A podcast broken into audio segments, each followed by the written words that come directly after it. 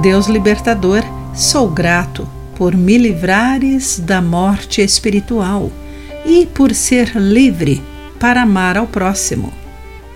Olá, querido amigo do Pão Diário, muito bem-vindo à nossa mensagem de esperança e encorajamento do dia.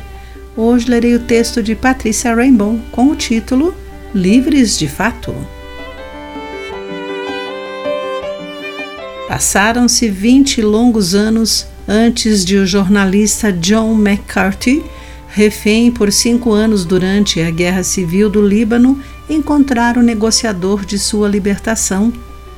Ao conhecê-lo, ele disse ao enviado da ONU, Gian Domenico, Obrigado por minha liberdade.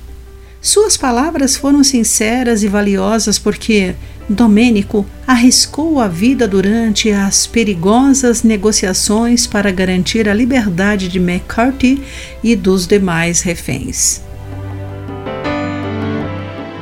Como cristãos, compreendemos essa liberdade. Jesus deu a sua vida para garantir a liberdade espiritual a todos, incluindo cada um de nós. Agora, como seus filhos, sabemos o que Paulo declarou em Gálatas capítulo 5, versículo 1. Cristo verdadeiramente nos libertou. João também ensina a liberdade em Cristo. Se o Filho os libertar, vocês serão livres de fato. Encontramos essa passagem em João capítulo 8, versículo 36. Mas livres como? Em Jesus experimentamos a liberdade, não só do pecado e seu domínio sobre nós, mas também da culpa, vergonha, preocupação, mentiras de Satanás, superstições, falsos ensinamentos e morte eterna. Não somos mais reféns, somos livres para demonstrar amor aos inimigos, andar com bondade, viver com esperança e amar ao nosso próximo.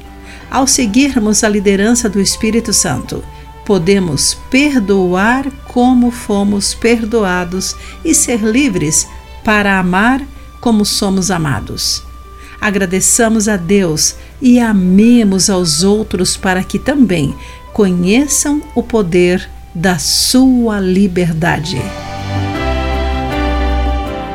Querido amigo, o que você precisa entregar ao Pai para que Ele o liberte. Pense nisso.